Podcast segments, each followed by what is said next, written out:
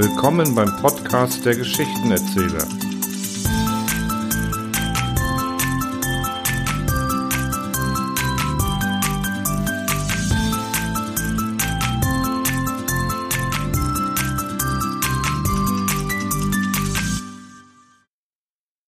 Ist die Welt, die Menschheit bereit für neue Sichtweisen, neue Denkansätzen?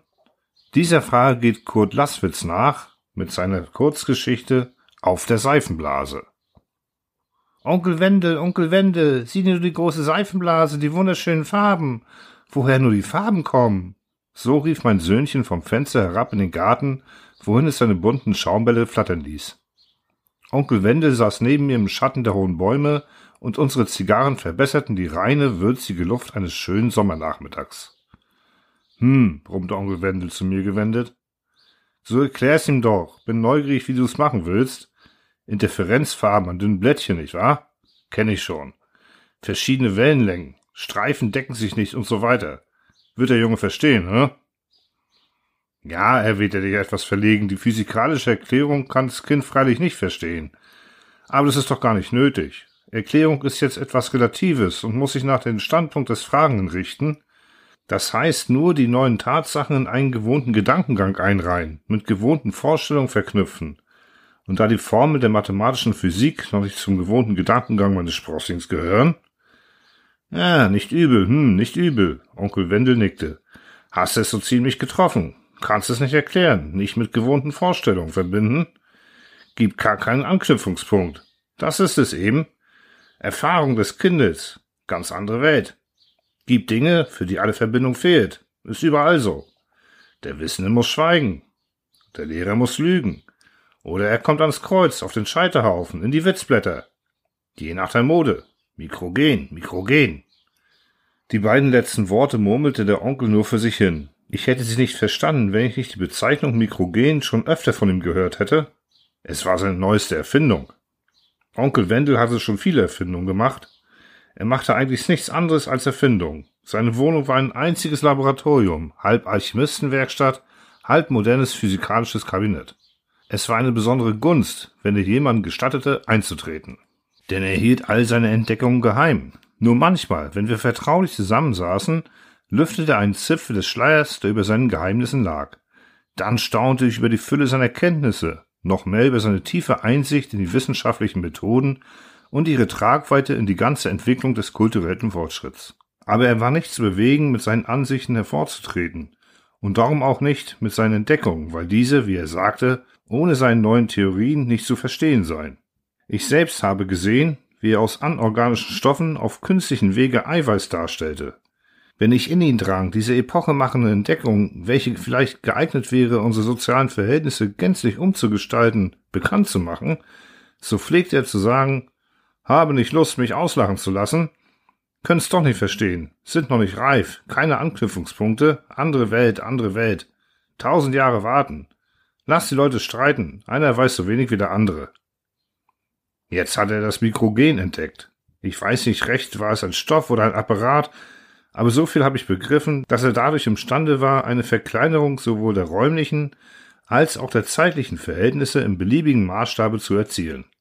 Eine Verkleinerung nicht etwa bloß für das Auge, wie sie durch optische Instrumente möglich ist, sondern für alle Sinne. Die ganze Bewusstseinstätigkeit wurde verändert, so dass auch alle quantitativen Beziehungen verengt wurden. Er behauptete, er könne ein beliebiges Individuum und mit ihm dessen Anschauungswelt einschrumpfen lassen auf das Millionstel, auf den Billionsten Teil seiner Größe. Wie er das mache? Ja, dann lachte er wieder still für sich hin und brummte, hm, nicht verstehen können, kann's euch nicht erklären, nützt euch doch nichts. Menschen bleiben Menschen, ob groß oder klein, sehen nicht über sich hinaus. Wozu erst streiten? Wie kommst du jetzt auf das Mikrogen? fragte ich ihn. Sehr einfach, mein Lieber. Das Mikrogen ist für die heutige gelehrte Welt, was die Seifenblase für deinen Jungen ist. Vielleicht ein Spielzeug, jedoch zum Verständnis fehlt jeder Anhaltspunkt. Weil aber die Gelehrten keine Kinder sind und alles zu verstehen beanspruchen, würde es einen unendlichen Streit geben, wenn ich meine Lehre auskramen wollte.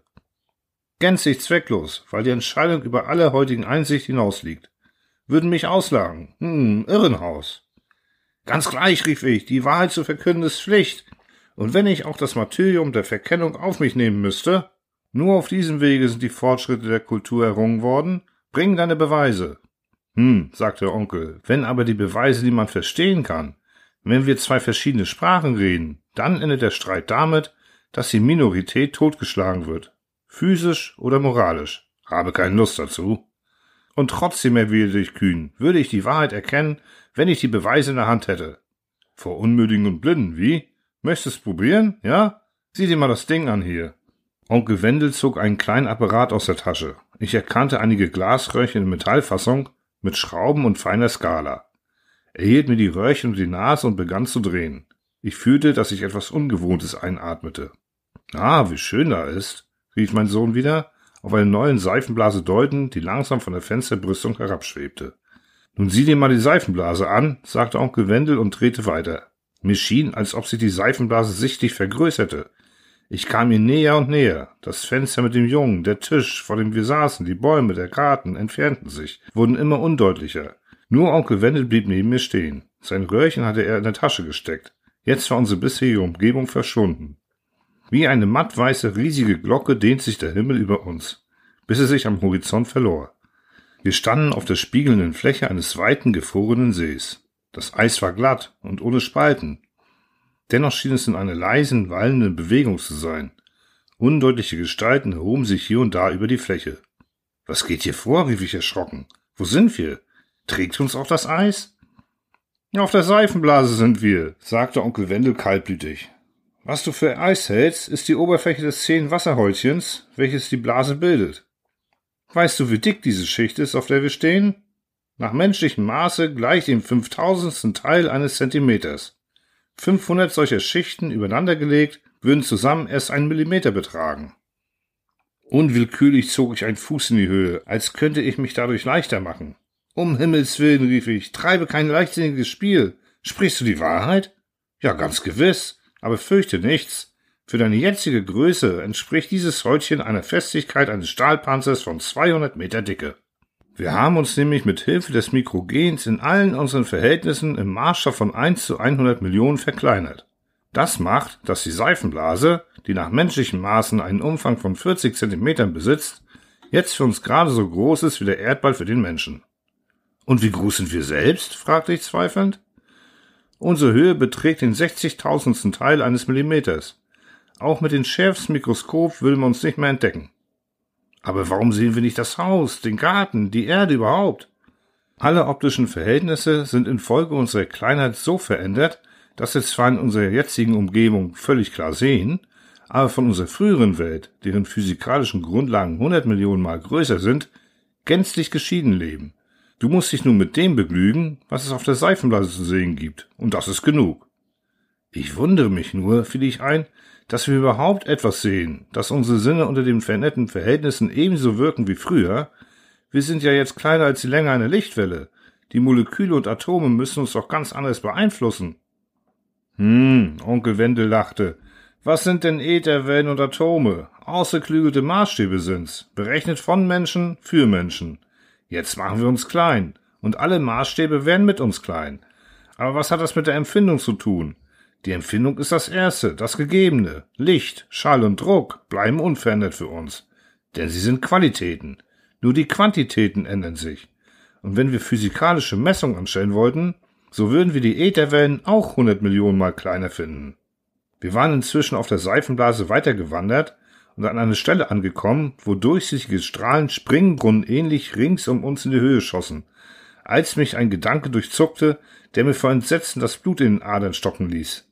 Wenn die Seifenblase jetzt platzte, wenn ich auf eines der entstehenden Wasserstäubchen gerissen würde und Onkel Wendel mit seinem Mikrogen auf ein anderes, wer sollte mich jemals wiederfinden? Schnell, Wendel, nur schnell, rief ich. Gib uns unsere Menschengröße wieder. Die Seifenblase muss ja sofort platzen. Ein Wunder, dass sie noch hält. Wie lange sind wir denn schon hier? Keine Sorge, sagte Wendel ungerührt. Die Blase hält länger, als wir hier bleiben. Unser Zeitmaß hat sich zugleich mit uns verkleinert und was du für eine Minute hältst, das ist nach irdischer Zeit der hundert Millionste Teil davon. Wenn die Seifenblase nun zehn Erdsekunden lang in der Luft fliegt, so macht dies für unsere jetzige Konstitution ein ganzes Menschenalter aus. Die Bewohner der Seifenblase freilich leben hunderttausendmal schneller als gegenwärtig wir. Wie? Du willst doch nicht etwa behaupten, dass die Seifenblase auch Bewohner hat? Natürlich hat sie Bewohner, und zwar recht kultivierte. Nur verläuft ihre Zeit ungefähr zehn Billionen Mal so schnell wie die menschliche. Das heißt, sie empfinden, sie leben zehn Billionen Mal so schnell. Das bedeutet, drei Erdsekunden sind so viel wie eine Million Jahre auf der Seifenblase. Wenn auch deren Bewohner den Begriff des Jahres in unserem Sinne nicht ausgebildet haben, weil ihre Seifenkugel keine regelmäßige und genügend schnelle Rotation besitzt. Wenn du nun bedenkst, dass diese Seifenblase, auf der wir uns befinden, vor mindestens sechs Sekunden entstand, so musst du zugeben, dass in diesen zwei Millionen Jahren sich schon ein ganz hübsches Leben und eine angemessene Zivilisation entwickelt haben konnte.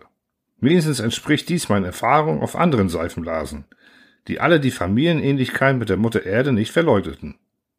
Aber wo sind diese Bewohner? Ich sehe hier wohl Gegenstände, die ich für Pflanzen halten möchte, und diese halbkugelförmigen Kuppeln könnten eine Stadt vorstellen, doch etwas Menschenähnliches kann ich nicht entdecken. Sehr natürlich. Unsere Empfindungsfähigkeit, wenn sie auch 100 Millionen Mal so groß geworden ist als die der Menschen, ist doch 100.000 Mal langsamer als die der Saponier. So wollen wir die Bewohner der Seifenblase nennen. Während wir jetzt eine Sekunde vergangen glauben, verleben sie 28 Stunden. In diesem Verhältnis ist hier alles Leben beschleunigt. Betrachten Sie diese Gewächse. Es ist richtig, sagte ich. Ich sehe deutlich, wie hier die Bäume, denn diese korallenaltigen Bildungen sollen ja wohl Bäume sein, vor unseren Augen wachsen, blühen und Früchte tragen. Und dort scheint ein Haus gewissermaßen aus dem Boden zu wachsen. Die Saponier bauen daran. In dieser Minute Während der wir zuschauen, beobachten wir den Erfolg von mehr als zweimonatiger Arbeit. Die Arbeiter sehen wir nicht, weil ihre Bewegungen viel zu schnell für unsere Wahrnehmungsfähigkeit verlaufen. Doch wir wollten uns bald helfen. Mittels des Mikrogens will ich unseren Zeitsinn auf das hunderttausendfache verfeinern. Hier, rieche noch einmal. Unsere Größe bleibt dieselbe. Ich habe nur die Zeitskala verstellt. Onkel Wendel brachte aufs Neue sein Röhrchen hervor. Ich roch und sofort fand ich mich in einer Stadt, umgeben von zahlreichen rege beschäftigten Gestalten, die eine entscheidende Menschenähnlichkeit besaßen. Nur schienen sie mir alle etwas durchsichtig, was wohl von ihrem Ursprung aus Glycerin und Seife herrühren mochte. Auch vernahmen wir ihre Stimmen, ohne dass ich jedoch ihre Sprache verstehen konnte. Die Pflanzen hatten ihre schnelle Veränderlichkeit verloren. Wir waren jetzt in gleichen Wahrnehmungsverhältnissen zu ihnen wie die Saponier. Was uns vorher als Springbundstrahlen erschienen waren, erwies sich als die Blütenstängel einer schnell wachsenden hohen Grasart. Auch die Bewohner der Seifenblase nahmen uns jetzt wahr und umringten uns unter vielen Fragen, welche offenbar Wissbegierde verrieten. Die Saponier waren wirklich intelligente Wesen. Speise, Atmung, Bewegung und Ruhe, die unentbehrlichen Bedürfnisse aller lebenden Geschöpfe, gaben uns die ersten Anhaltspunkte, Einzelnes aus ihrer Sprache zu verstehen und uns anzueignen. Da man bereitwillig für unsere Bedürfnisse sorgte und Wendel versicherte, dass unsere Abwesenheit von zu Hause einen für irdische Verhältnisse verschwindend geringen Zeitraum ausmachte, so ergriff ich mit Freude und Gelegenheit, diese neue Welt näher kennenzulernen. Ein Wechsel von Tag und Nacht fand zwar nicht statt, aber es folgten regelmäßige Ruhepausen auf die Arbeit, was ungefähr unseren Tageseinteilung entsprach. Wir beschäftigten uns eifrig mit der Erlernung der saponischen Sprache und versäumten nicht, die physikalischen Verhältnisse der Seifenblase sowie die sozialen Einrichtungen der Saponier genau zu studieren. Zu letzterem Zwecke reisten wir in die Hauptstadt, wo wir den Oberhaupt des Staates, das den Titel Herr der Denkenden führte, vorgestellt wurden. Die Saponier nennen sich nämlich selbst die Denkenden und das mit Recht, denn die Pflege der Wissenschaften steht bei ihnen im hohen Ansehen und an den Streitigkeiten der Gelehrten nimmt die ganze Nation den regsten Anteil. Wir sollten darüber eine Erfahrung machen, die uns bald übel bekommen wäre. Wir mochten ungefähr zwei Jahre unter den Saponien gelebt haben, als die Spannung zwischen den unter ihnen hauptsächlich vertretenen Lehrmeinungen einen besonders hohen Grad erreichte. Die Überlieferung der älteren Schule über die Beschaffenheit der Welt war nämlich durch einen höchst bedeutenden Naturforscher namens Glagli energisch angegriffen worden, dem die jüngere progressivistische Richtung lebhaft beistimmten. Man hatte daher, wie das in solchen Fällen üblich ist, Glagli vor dem Richterstuhl der Akademie der Denkenden gefordert, um zu entscheiden, ob seine Ideen und Entdeckungen im Interesse des Staates und der Ordnung zu dulden seien. Die Gegner Glaglis stützten sich besonders darauf, dass die neuen Lehren den alten und unumstößlichen Grundgesetzen der Denkenden widersprechen. Sie verlangten daher, dass Glagli entweder seine Lehre widerrufen oder der auf die Irrlehre gesetzten Strafe verfallen sollte. Hauptsächlich befanden sie folgende drei Punkte aus der Lehre Glaglis für irrtümlich und verderblich. Erstens, die Welt ist inwendig hohl, mit Luft gefüllt, und ihre Rinde ist nur 300 Ellen dick. Dagegen wandten sie ein, wäre der Boden, auf welchen sich die Denkenden bewegen, hohl, so würde er schon längst durchgebrochen sein. Es stehe aber in dem Buche des alten Weltweisen Emso, das ist der saponische Aristoteles, die Welt muss voll sein und wird nicht platzen in Ewigkeit. Zweitens hatte Glagli behauptet, die Welt bestehe nur aus zwei Grundelementen, Fett und Alkali, welche die einzigen Stoffe überhaupt sind und seit Ewigkeiten existieren. Aus ihnen habe sich die Welt auf mechanischen Wege entwickelt, auch könnte es niemals etwas anderes geben, als was aus Fett und Alkali zusammengesetzt sei. Die Luft sei eine Ausschwitzung dieser Elemente. Hiergegen erklärte man, nicht bloß Fett und Alkali, sondern auch Glycerin und Wasser seien Elemente. Deshalb könnten unmöglich von selbst in Kugelgestalt gekommen sein, namentlich aber stehen der ältesten Urkunde der Denkenden, die Welt ist geblasen durch den Mund eines Riesen, welcher heißt Rupidupi. Drittens lehrte Glagli, die Welt sei nicht die einzige Welt, sondern es gebe noch unendlich viele Welten, welche alle Hohlkugeln aus Fett und Alkali seien und frei in der Luft schwebten. Auf ihnen wohnten ebenfalls denkende Wesen. Diese These wurde nicht bloß als irrtümlich, sondern als staatsgefährlich bezeichnet, indem man sagte, gäbe es noch andere Welten, welche wir nicht kennen, so will sie der Herr der Denkenden nicht beherrschen. Es steht aber im Staatsgrundgesetz, wenn da einer sagt, es gäbe etwas, was dem Herrn der Denkenden nicht gehorcht, den solle man in Glycerin sieden, bis er weich wird. In der Versammlung erhob sich Glagli zur Verteidigung. Er machte besonders geltend, dass die Lehre, die Welt sei voll, derjenigen widerspräche, dass sie geblasen sei, und er fragte, wo denn der Riese Rudi Pudi gestanden haben sollte, wenn es gar keine anderen Welten gäbe. Die Akademiker der alten Schule hatten trotz ihrer Gelehrsamkeit einen harten Stand gegen diese Gründe, und Glagli hätte seine ersten beiden Thesen durchgesetzt, wenn nicht die dritte ihn verdächtig gemacht hätte. Aber die politische Anrüchigkeit derselben war zu offenbar, und selbst Glaglis Freunde wagten nicht, für ihn in dieser Hinsicht einzutreten, weil die Behauptung, dass es noch andere Welten gäbe, als eine reichsfeindliche und antinationale betrachtet wurden. Da nun Glagli durchaus nicht widerrufen wollte, so neigte sich die Majorität der Akademien gegen ihn und schon schleppten seine eifrigsten Gegner Kessel mit Glycerin herbei, um ihn zu sieden, bis er weich sei. Als ich das grundlose Gerede von für und wider anhören musste und doch sicher war, dass ich mich auf einer Seifenblase befand, die mein Söhnchen vor etwa sechs Sekunden aus dem Gartenfenster meiner Wohnung mittels eines Strohhalms geblasen hatte, und als ich sah, dass ich in diesem Streit doppelt falsche Meinungen einem ehrlich nachdenkenden Wesen ans Leben gehen sollte, denn das Weichsieden ist für einen Sapronier immerhin lebensgefährlich, so konnte ich mich nicht länger zurückhalten, sondern sprang auf und bat ums Wort. Begeh keinen Unsinn, flüsterte Wendel, sich an mich drängend. Rede sich ins Unglück. Verstehen's ja doch nicht. Wirst sehen. Sei still aber ich ließ mich nicht stören und begann. Meine Herren Denkenden, gestatten Sie mir einige Bemerkungen, da ich tatsächlich in der Lage bin, über Ursprung und Beschaffenheit Ihrer Welt Auskunft zu geben. Hier entstand ein allgemeines Murren. Was? Wie? Ihre Welt? Haben Sie vielleicht eine andere? Hört, hört, der Wilde, der Barbar. Er weiß, wie die Welt entstanden ist. Wie die Welt entstanden ist, fuhr ich mit erhobenen Stimme fort, kann niemand wissen.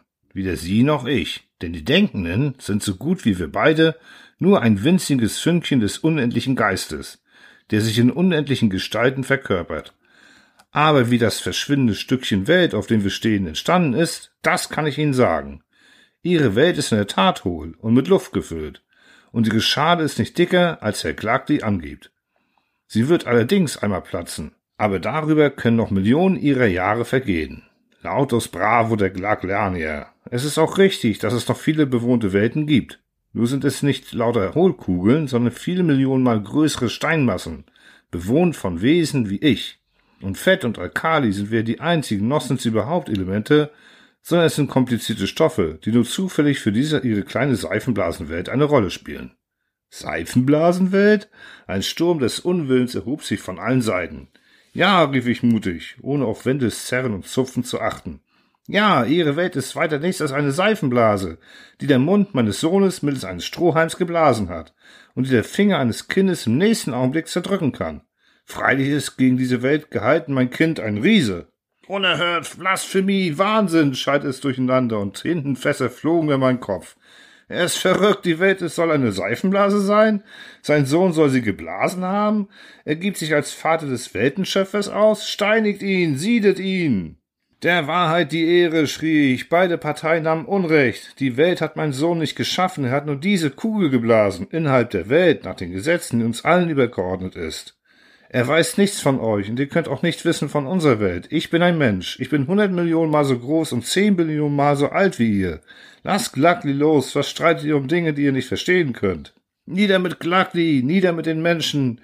Wir werden ja sehen, ob du die Welt mit dem kleinen Finger zerdrücken kannst. Ruf doch dein Söhnchen. So rast es um mich her, während man Glagli und mich nach dem Bottich mit siedendem Glycerin hinzehrte. Sengende Glut strömte mir entgegen. Vergehens setzte ich mich zur Wehr. Hinein mit ihm, schrie die Menge, wir werden ja sehen, wer zuerst platzt. Heiße Dämpfe umhüllten einen brennenden Schmerz, durchzuckten mich, und ich saß neben Wendel am Gartentisch. Die Seifenblase schwebte noch an derselben Stelle. Was war das? fragte ich erstaunt. Das war eine hunderttausendste Sekunde. Auf der Erde hat sich noch nichts verändert. Hab noch rechtzeitig meine Skala verschoben. Hätte ich sonst in Glycerin gesotten, ne? Soll ich noch die Entdeckung des Mikrogens veröffentlichen? Wie? Was meinst du? Meinst du jetzt, dass sie es dir glauben werden? Erklär's ihnen doch. Wendel lachte und die Seifenblase zerplatzte. Mein Söhnchen blies eine neue.